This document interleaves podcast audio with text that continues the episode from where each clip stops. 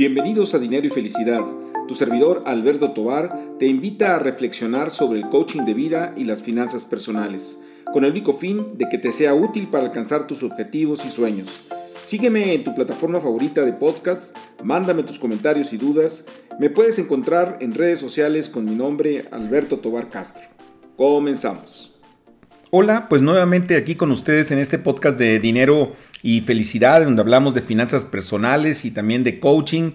Y bueno, en esta ocasión quiero platicar con ustedes eh, sobre la toma de decisiones con criterio económico. Como por ahí dicen, nadie es perfecto, soy economista, este, y bueno, esa es mi formación o podríamos decir tal vez de formación, pero bueno, es la manera, de alguna manera en, en que estamos evaluando eh, las cosas que nos suceden. Eh, finalmente un, contador piensa de una manera tal vez un poco diferente, o un ingeniero o, un eh, abogado, pues lo ven con una perspectiva diferente porque de alguna manera pues tienen una, una formación. Este, de hecho, hace algunos años tuve la, oportunidad y el gran honor de presidir el Colegio de Economistas y en esa este, promoción del colegio, platicaba con colegas y les los invitaba a participar en el colegio de economistas y, algunos me decían, con, con, una lógica, por supuesto, que ellos ya no eran economistas porque se estaban dedicando a otra cosa, ¿no?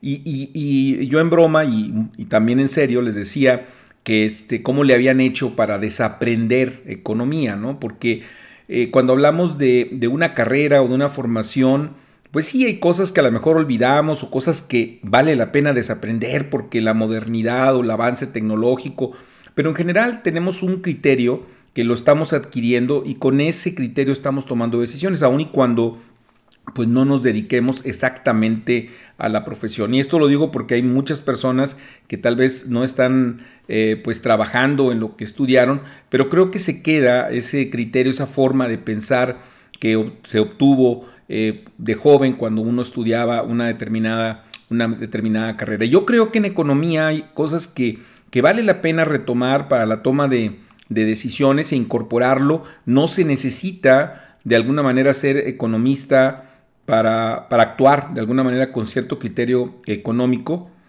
Y, eso creo que es importante porque también estamos eh, pues agregando agregando algunas ideas de otras, de otras disciplinas, ¿no? O sea, podríamos pensar que agreguemos, por ejemplo, también eh, algunos aspectos de cómo ah, eh, toman decisiones otras, otras carreras, como decía ahorita, contadores o ingenieros. Pero, en fin, eh, quiero de alguna manera compartirles algunos de los criterios, porque son, podrían ser muchos, pero que creo que son fundamentales para la toma de decisiones. Por ejemplo, un primer criterio que comparto con ustedes es el criterio de oferta y de demanda, es decir, los precios en los mercados se fijan por la oferta y la demanda. Y esto explica eh, prácticamente el comportamiento de todos los mercados, desde mercados, vamos a decir, tan, tan sencillos, entre comillas, como podría ser este, el precio del tomate o el precio del aguacate, como el precio de las divisas o las criptomonedas o el precio de las acciones o el precio de los bienes raíces. O es decir, si en un momento determinado eh, la oferta supera la demanda, es decir, hay muchos productos y no hay tantos demandantes, pues entonces los precios tenderían a bajar para que precisamente se consumiera esa oferta. Eh, y al revés también, es decir, si en su momento hay una, un exceso de demanda sobre una oferta rígida, pues los precios tenderían a subir. Y eso básicamente es lo que explica mucho los movimientos en, los mercados. Más allá, inclusive, que eso sucede también en el terreno de la toma de decisiones, de los precios que nosotros podamos imponer a, las cosas por, por, valores a lo mejor emocionales o de sentido común, pero que el mercado no los, no los considera. Es decir, eh, ¿Por qué eh, una casa va a valer más, por ejemplo? Porque ahí nacieron nuestros hijos, porque tiene un valor emocional importante, era de mis abuelos o qué sé yo. Bueno, el mercado eso no lo considera. Sin embargo, fíjense qué interesante como por ejemplo este algo que todo todo el mercado de memoralia que le llaman de todos los productos que puedan estar firmados por algún artista este, o por alguna persona célebre o que, usaron algunas personas célebres pueden llegar a costar pues miles y miles de, dólares, ¿no? Este, cuando el valor intrínseco de ese producto pues no lo es tanto. Entonces, el tema es oferta y demanda. Ese es un primer criterio que creo que es muy importante considerarlo. Eh, otro criterio eh, sería el tema del costo de oportunidad. Es decir, los economistas en general siempre están valorando eh, cuál es la mejor, mejor alternativa que estoy dejando de tomar cuando estoy tomando una decisión, ¿sí? Y déjenme ponerles un ejemplo práctico, es decir, si en su momento, por ejemplo, vamos a comprar un auto y alguien, un economista le dice, oye, ¿qué, qué decisión estás tomando? Ah, no, pues mira, voy a comprar este carro. La pregunta sería, bueno, ¿y cuáles más, cuáles otros evaluaste? O sea, ¿cuál estás dejando de comprar por comprar este? Ah, no, no, es que no he analizado ninguno.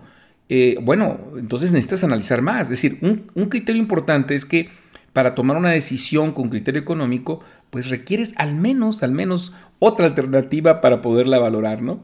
Y de ahí también el hecho de que no solamente estamos tomando eh, una alternativa que parezca buena, sino estamos valorándola en función de las que se tengan dentro del propio, del propio mercado. Ahora, el costo de oportunidad tiene que ser real, ¿verdad? O sea, no, no puede ser nada más un costo de oportunidad eh, este, eh, de alguna manera fijado por nosotros mismos. Y déjenme ponerles otro ejemplo que sucede muy, muy frecuentemente. El caso es, por ejemplo, de una persona que pierde su trabajo y vamos a ponerle números para poderlo entender mejor. Vamos a pensar que esa persona gana 50 mil pesos en el trabajo, ¿no?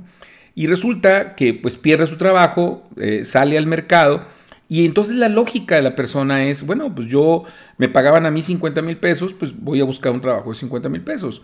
Pero vamos otra vez al tema de oferta y demanda, es decir, si el mercado eh, no te paga los 50 mil pesos, tu valor, tu costo de oportunidad no es, no es el trabajo que tenías anteriormente, porque de, ese, de ese trabajo ya saliste. ¿Sí? O sea, no es un costo de oportunidad real, porque no te puedes regresar.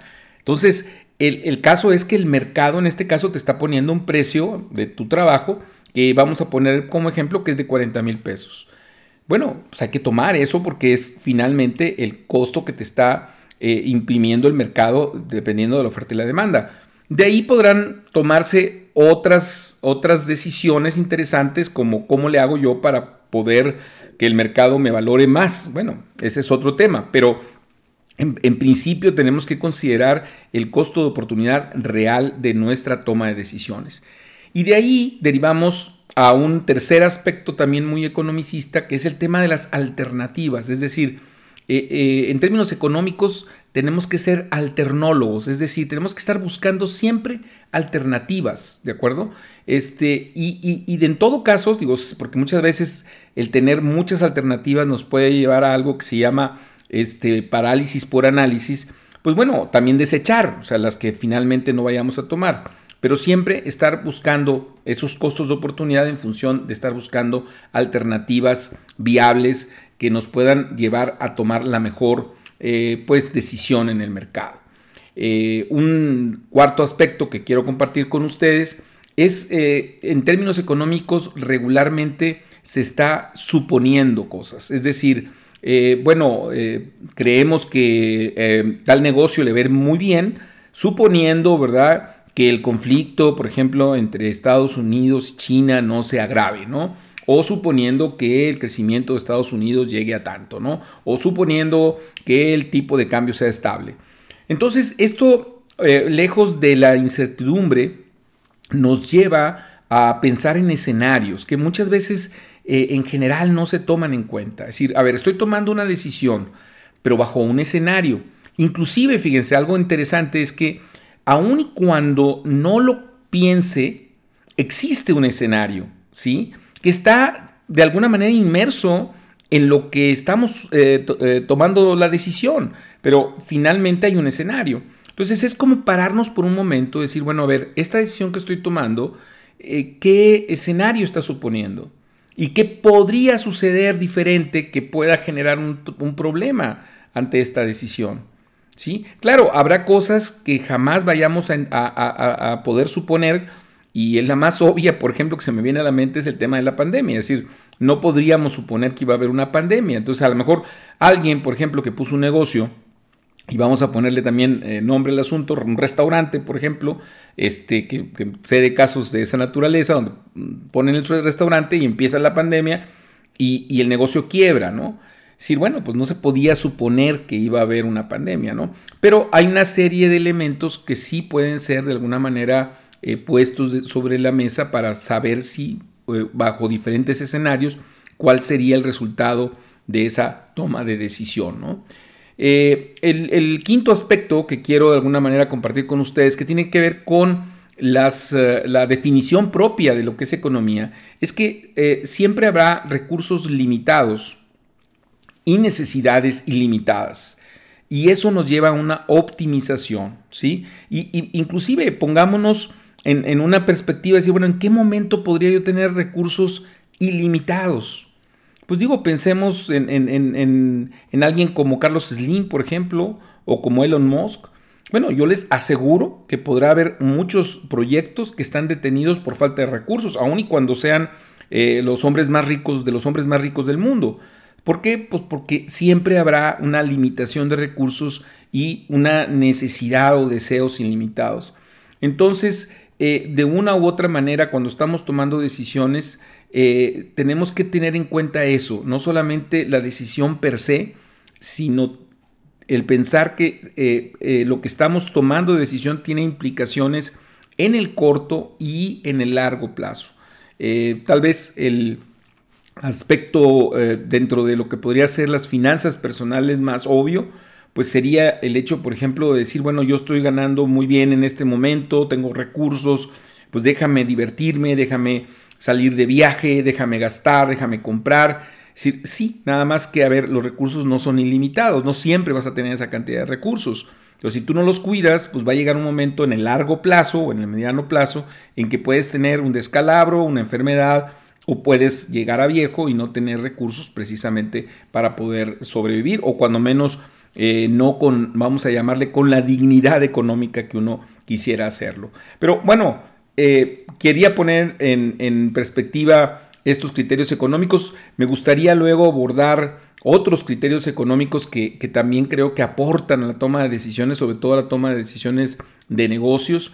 Este, lo vamos a dejar para, para otro podcast para no hacerlo tan, tan largo. Este, y bueno, eh, coméntenme este, qué, qué, piensan de estos criterios, cómo les sirvieron, este, sugiéranme temas. Eh, si les gusta el podcast, eh, por supuesto, también pues recomiéndenlo. son muy, muy bien, bienvenidos todos sus comentarios, sus críticas. Este, y bueno, como siempre, espero que el comentario haya sido de utilidad y nos vemos en la próxima.